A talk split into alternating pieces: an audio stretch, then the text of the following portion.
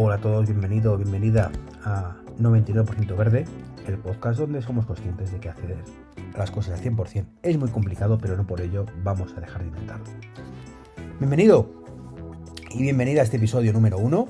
Eh, el anterior fue el 0, eh, tuvo unas descargas modestas, muy modestas, pero poco a poco. Y tengo que hablaros de varias cosas en este, en este capítulo dedicado, como digo, al, de este podcast 99% verde y saludable. Bueno, primero vamos a hablaros de Renault. Renault, esta marca de, coches, ¿vale? Que, que, bueno, que ha dividido, o va a dividir, o está planteándose dividir, o, algo así, ¿vale? Dividir su gama, su, su empresa, digamos, en dos. Una dedicada a la creación todavía de motores térmicos y, y híbridos, a medias con una empresa china. Y luego otra Mm, dedicada 100% al vehículo eléctrico que casualmente lo va a sacar a bolsa porque son conscientes de que esto va a tener un crecimiento exponencial en bolsa en, muy poco tiempo. Como digo, es, pues se podría decir que es una genialidad, ¿vale? Una cosa muy inteligente. Eh, aunque por otro lado, pues no deja de ser al final también una oportunidad de, de, seguir convirtiéndose en un poquito llorón, ¿vale? Y es, si siguen apostando, aunque sea parcialmente por una tecnología obsoleta, que sean un nuevo llorón diciendo Unión Europea, no vais tan rápido que no llego. ¿Vale? Entonces, bueno, pues digamos que eso es un poco la, la cara y la cruz de, Renault en este caso. Pero creo que es una, apuesta bastante acertada. O sea, quizás eh, sería más acertado apostar 100% a lo eléctrico y dejar el otro de lado. Decir, mira, ya no vamos a desarrollar más motores térmicos, esto se acaba aquí, ya está. Pero bueno, también desde un punto de vista empresarial quizás sería tirarse un, un tiro en el pie, como suele decirse, ya que no es menos cierto que a día de hoy todavía se vende infinitamente más y en España más que más que en otros sitios coches térmicos, ¿no? Entonces, bueno, pues evidentemente no pueden tampoco renunciar a ese trozo de pastel actual y tampoco pueden estar diciéndote a la cara, eh, amigo europeo, si te compras un coche térmico estás haciendo gilipollas. Que sí, que por adentro lo estés haciendo, pero también es cierto que a día de hoy, vale, muchas veces no te queda otra, ¿no? Eh, el coche eléctrico está genial, pero no es para todos, insisto, a día de hoy. Hoy, 13 de noviembre del 2022. Y de hecho, eh, sobre esto va la siguiente noticia que os quiero hablar y es que está ya a puntito de caramelo eh, la ley de movilidad sostenible, ¿vale? Pues que quiere transformar un poco las ciudades y que tiene cosas bastante chulas, interesantes, ¿vale? que es como enfocar la, la movilidad sea un derecho social, sinceramente. Quizás sea un poco absurdo todo esto, porque a fin de cuentas ya lo es, ¿vale? Es un derecho. Pero bueno, em, quiere impulsar la movilidad limpia y, saludable, así que bien, todo eso está bien. Quiere promover, importante la palabra promover, siempre que sea promover está bien, la, la movilidad a pie, en bicicleta y en vehículos de movilidad personal, ¿vale? Patinetes y cosas de estas. Y sobre todo, eh, quiere que, vivamos, como digo, en un mundo más verde y donde el ciudadano pueda moverse de forma más limpia y, tal. Y todo eso me parece estupendo. Donde no me parece tan estupendo es el tema de las zonas que, que van a implementar, ¿vale? Que, son las zonas de bajas emisiones. Eh, todo esto también está contemplado en esa ley y eso ya me gusta menos. Eh, yo soy muy partidario, como os podéis imaginar, en este podcast, si me escuchan otros que, grabo, de movilidad eléctrica, del, tema de ecologismo, de todo verde, ¿vale? Pero hay que tener los pies en el suelo. Y a día de hoy eh, no está la tecnología y no están las ventas en ese punto. En otro podcast yo me quejaba amargamente y no hablo de, este 99% verde, podcast eh, de, concretamente el Tricky 23 Undercover o de Manzanas Enfrentadas, otros de los dos podcasts donde grabo habitualmente. Eh, cuando, eh, de cuando Apple hizo el movimiento este extraño de, extraño, de dejar de incluir el cargador por motivos ecológicos en las cajas de los iPhone. Particularmente lo veía y lo veo como una pantomima, ¿vale? Y una excusa para que te venden el cargador aparte, con lo cual el objetivo verde de todo esto, de venderme, de, que no se necesitan tanto cargador, porque ya los tienes, era una falacia, ¿vale? Una puñetera falacia. Porque lo cierto es cuando lo hicieron, hicieron el cambio del cargador normal USB-A de 5 voltios, voltios perdón, 5 vatios, mejor dicho, a el de 18 de, de USB-C, ¿no? Entonces, como digo, la gente no tenía ese USB-C en casa y por tanto iba a comprarlo igual. Entonces, lo hicieron, la idea no es mala, que en un momento dado fueran, dejan de incluir el cargador, pero no era el momento. No era el momento porque la gran mayoría suponía que todavía tenía que comprar ese cargador. Y con esto tengo un poco las mismas sensaciones, ¿no? Está muy bien que haya zonas de cero emisiones. Es más, creo que en algún momento el país tiene que ser zona de cero emisiones. O la Unión Europea o el mundo en general tiene que ser zona de cero emisiones. Pero, o un 1% de emisiones. 99%, ya sabéis. Em, pero es pronto. Eh, ahora mismo estás perjudicando mucho a mucha gente que no le queda otra que circular con, coches que sí que son el mal, no lo voy a negar. Eh, la contaminación no es buena por definición, pero es lo que hay, básicamente. En esto mm, yo me pongo realista y digo, sí, es una cosa muy mala, donde la gente no, no puede, no, no, es un tema como el tabaco, donde tú eliges, más allá de problemas de salud y psicológicos y demás, perjudicar a la gente y perjudicarte a ti mismo fumando. No. Hablamos de una situación donde tú eliges, porque no te queda otra, ¿vale? Comprarte un coche térmico, bien, porque no, tiene, no cumple los requisitos de garaje y no puedes permitirte a día de hoy un coche eléctrico, aunque bueno, eso cada vez afortunadamente tiende a menos, aunque siguen siendo de, una, de un coste, precio notablemente mayor, al menos de adquisición, que un coche térmico. Entonces, como digo, las zonas de emisiones están geniales cuando el parque automovilístico eh, eléctrico en este caso, o de cero emisiones, ¿vale? Como queramos llamarlo, se multiplica a lo mejor por 20. Donde a lo mejor cerca del 50% de los coches del parque automovilístico pues ya no sean contaminantes y por tanto se convierta ya la cosa más en un tema de elección más que obligación. Eh, me refiero simplemente que seleccione comprar eléctrico o no, ¿vale? Y no es que sea obligatorio. Tú puedes comprarte el térmico si quieres hasta el 2035. Pero mm, si lo compras, bueno, pues que sepas cuáles son las reglas del juego. Te damos la opción del eléctrico prácticamente el mismo coste, incluso menos, seguramente para estas fechas. Y tú eliges si no quieres, si quieres seguir contaminando. Mm, es muy feo, muy feo por tu parte, pero no vas a poder pasar a las ciudades a ciertos puntos de la ciudad porque perjudicas mucho a la gente que vive allí. Y en ese punto me parecerá genial. Pero ahora, cuando el coche eléctrico en España es un 2%, un 3%, eh, pues creo que perjudicas demasiado a la gente. Es cierto que no son zonas de cero emisiones, ¿vale? Son zonas de baja emisión, bajas emisiones, donde los coches híbridos pueden pasar. Pero eso es una pantomima. Es una cosa que es una mentira. Mi coche es un coche híbrido, tengo un Hyundai Ioniq, híbrido no enchufable, ¿vale? Del año 2017. ¿Y qué queréis que os diga? O sea, ¿contamina menos? Pues sí, contamina menos. ¿Contamina tantísimo menos como para poder justificar esto? Yo creo que ni de coña. ¿Vale? Lo compré en aquel momento como una opción lo más verde posible que encontré y que podía permitirme. Evidentemente había coches eléctricos ya, costaban en este caso el doble y tenía una autonomía, pues sinceramente, insuficiente completamente para mi uso diario. Ya no voy a decir para viajar, sino para mi uso diario. Y sobre todo el maletero. Yo recuerdo que en aquel momento podía haber cogido el Hyundai Ioniq, el mismo coche, pero eléctrico. Y no, no, no podía, porque no había salido todavía, ¿vale? Estaba anunciado, pero salía, salía un poquito más tarde, no podía esperarme. Y fue también algo que, influyó mucho. Luego el maletero era súper pequeñito. Y, digamos que por eso tomé la determinación de coger el híbrido algo que, bueno, no es que me arrepienta, pero desde luego sí me tengo cierta espinita clavada con eso, ¿no? Pero bueno, es lo que lo que tenemos. Entonces, bueno, pues yo insisto que movilidad sostenible, sí, apoyarla al máximo, movilidad verde, sí, apoyarla al máximo, pero zonas de bajas emisiones a día de hoy no tienen mucho sentido. Igual que tampoco tiene mucho sentido, pues que salga el Euro 7 más blandita, en ciertas cosas, gracias a amigos llorones de Estelantis. Hay una europea que no llego, que me pides mucho, que han hecho los deberes. Que te den por saco Estelantis, pero bueno. Lo has conseguido. Mm, digo Estelantis, pero no es el único, ¿eh? Mm, creo que todos los grandes fabricantes un poco han llorado un poquito y bueno. Pero bueno, es lo que hay, ¿no?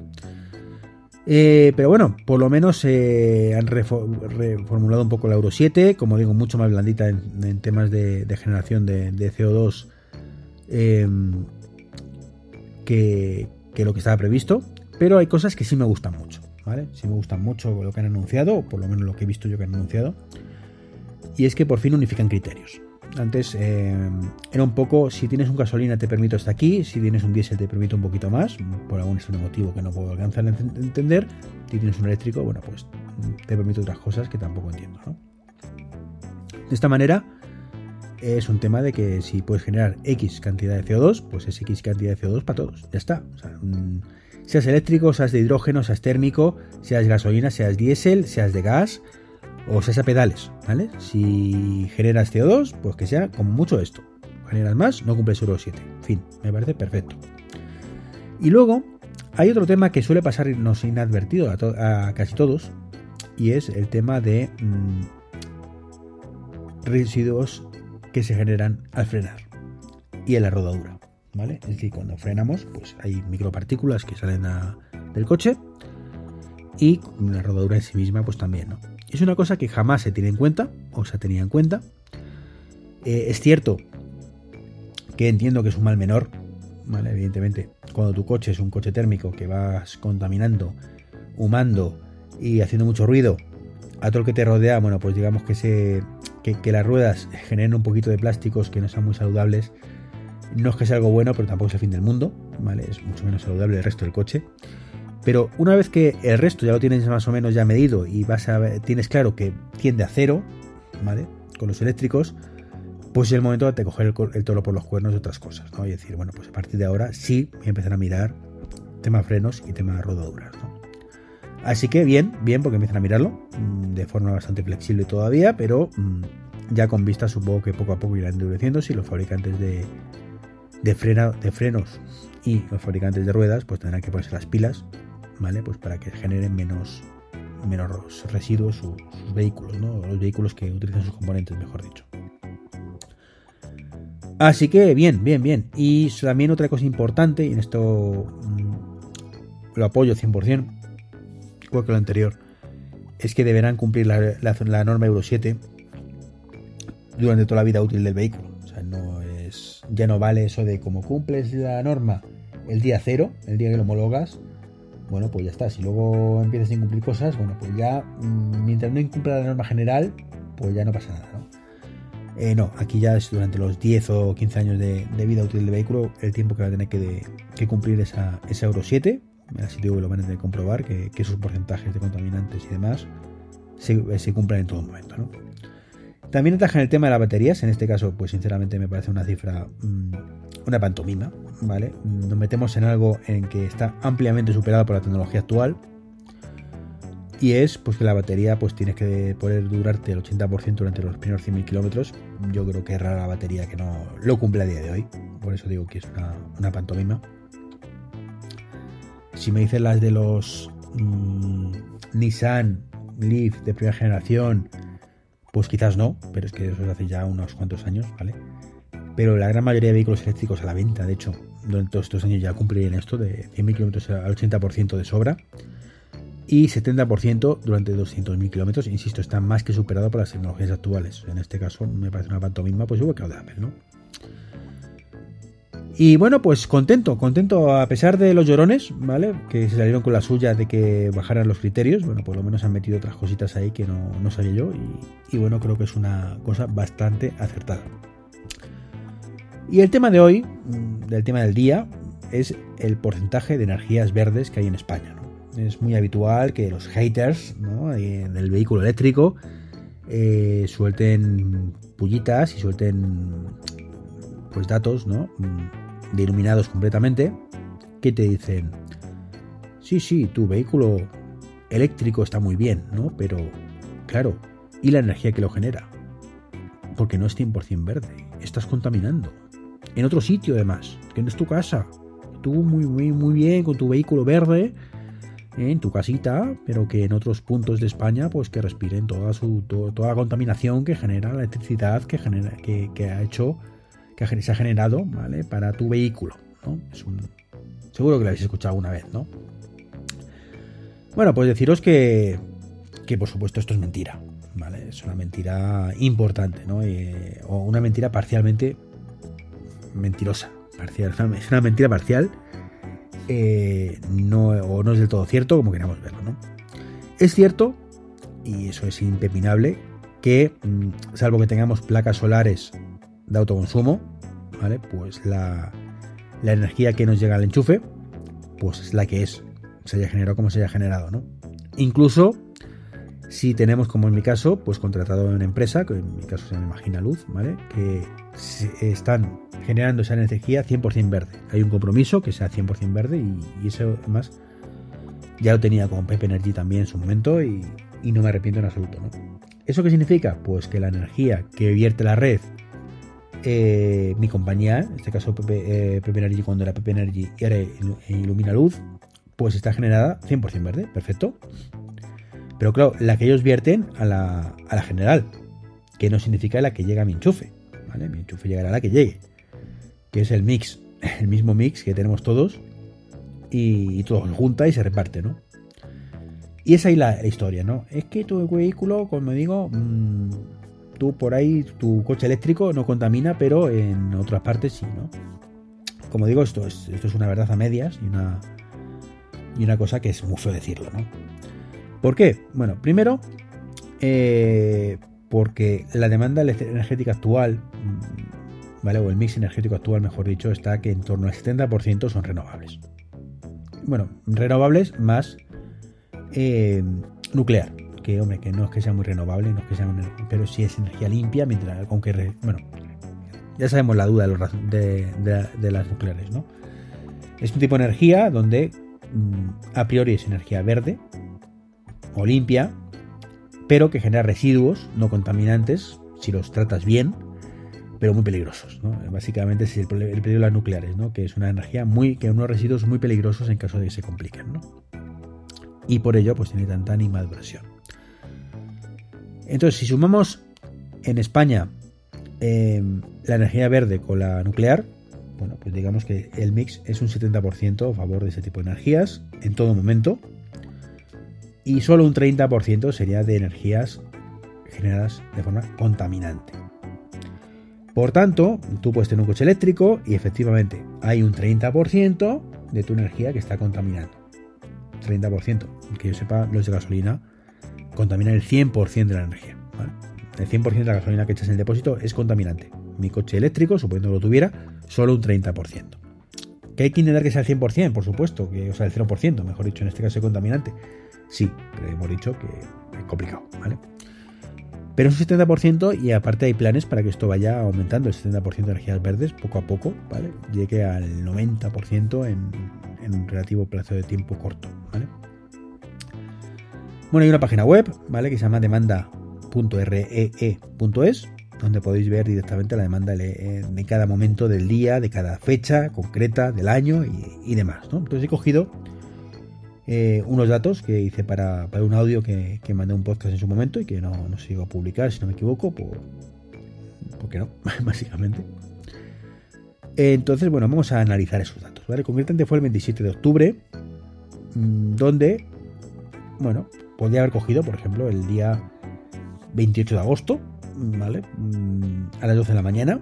Y evidentemente, pues los datos serían muy distintos, diciendo el sol a tope y demás, ¿no? Pero bueno, vamos a tomar datos un poco más neutrales para que veáis a lo que me refiero. ¿no? Porque además es lo típico, eh, los haters, como digo yo, de, es que, claro, las energías verdes, es que, que, el sol, el sol, el sol solo da luz X horas, X horas, ¿y el resto qué? Bueno, y, los molinos, pues dan luz, dan luz el tiempo que, hay aire, y cuando hay aire, ¿qué? Y así con todo, ¿no? No se dan cuenta de que esto es la suma de todo. Entonces, pues hombre, que sí, que puede ocurrir que no haya luz y que no haya aire y que en el mar tampoco haya aire porque muchos molinos son, están ahí y que no en ese momento tampoco haya olas y como digo siempre la broma de que y suframos un ataque alienígena y nos quedemos todos muertos, ¿vale? Por poder puede ocurrir, pero es altamente improbable. Entonces, hay que jugar un poco con todo esto y analizarlo. Bien, entonces como digo, el 27 de octubre, por ejemplo, a las 8 y 55 de la mañana, es decir, que mucho sol no había, pues nos encontramos con que el 46% de la energía generada pues era eólica. No está nada mal, 9 de la mañana, ¿vale? Casi 50% de energía eólica, un 46%. Un 5,79 era hidráulica, solo un 1% era solar, insisto, 9 de la mañana, o sea, prácticamente las placas estaban empezando a funcionar. Y luego teníamos un 17% nuclear y el, resto pues entre ciclo combinado eh, y pues mm, intercambios internacionales y demás, ¿no? Y bueno, pues como digo, un 70% era la suma entre renovable y nuclear, con lo cual pues se mantiene este 30% de energías contaminantes. Eh, ese mismo día, por ejemplo, el día 27, como digo, pues a las 10 de la noche, 10 y media de la noche, pues eh, nos encontramos con que el 47%, incluso más que por la mañana, seguía siendo eólica, pues debe ser que ese día hizo mucho viento, que suerte tuvimos, ¿no? Un 1,59% de hidráulica, era noche cerrada ya, con lo cual la solar cero, ¿vale? Un 1,81 térmica y, claro, pues hubo que aumentar la nuclear, pues un pelín, del 17 al 17,48%. Bueno, pues no pasa nada, está para eso, ¿no? Las centrales nucleares en España, no hay muchas, pero las que están están y bien, y, bien que están, ¿no? Si sumáis todo, pues ya os digo que también un torno a un 70% de renovables nucleares.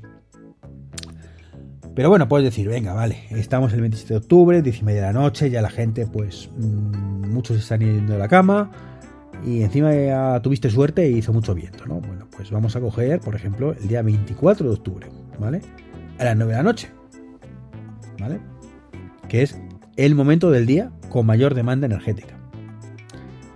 Bueno, pues ese día 24, unos días antes de lo anterior, pues resulta que a las 9 de la noche no había mucho, no, no había mucho viento, ¿vale? Y pues tuvimos ahí un 12% de eólica nada más. Eh, bueno, parece que el agua estaba un poquito más potente porque había un 16,28% de, energía hidráulica y eh, un 1,59 térmica, un 0% solar, por supuesto a las 9 de la noche en octubre ya no es, eh, luz no hay, con lo cual difícilmente. Con lo cual tenemos que, sumamos todo eso, pues apenas un 30% era energía verde. Pero amigo, pusieron a funcionar un poco a tope las nucleares y nos dieron casi un 40%. Con lo cual, si sumamos una vez más, ¿vale? Es un 70% entre renovable y nuclear. Así que me temo que el argumento ese de que tu coche contamina en otro sitio es una falacia. Que es cierto, cogido con muchas pinzas, ¿vale? Pero como mucho es un 30% lo que contamina en otro sitio. Entonces, bueno. ¿Que es triste? Sí. ¿Que hay que intentar que sea un 0%? Sí. Pero ahora, mm, no sé. Pongo, lo pongo en la balanza y entre que mi coche esté contaminando el 100% en un sitio donde hay mm, millones de personas alrededor eh, absorbiendo la mierda que echa mi coche, pues si en vez de ese, porcentaje puedo reducirlo a un 30% y de ese 30% eh, que esté por ahí en una mina, por ejemplo de carbón, mm, que está en un pueblo por ahí perdido, pues sí, la gente que vive alrededor, pues seguramente están muy perjudicados de esa mina de carbón, pero es que son, primero, no son un millón de personas, serán muchos menos, y entonces, bueno, pues el y la mayoría, como decía un sabio, supera bien la minoría uno solo. ¿Significa que no me importa que le den por saco, que ojalá se mueran todos? Ni mucho menos. yo no quiero que nadie muera ni, ni sufra contaminación de ningún tipo. Entonces, por eso estoy en contra de la contaminación. Pero hay que poner las cosas en la balanza y ser realistas. Así que, queridos haters, si estás escuchando esto, mal mal 30% como mucho de la luz que consume un coche eléctrico es contaminante. Otro 70, ¿vale? Limpio, limpio, limpio. Lo siento, tendrás que elegir otro argumento. Hasta el próximo podcast. Chao, chao.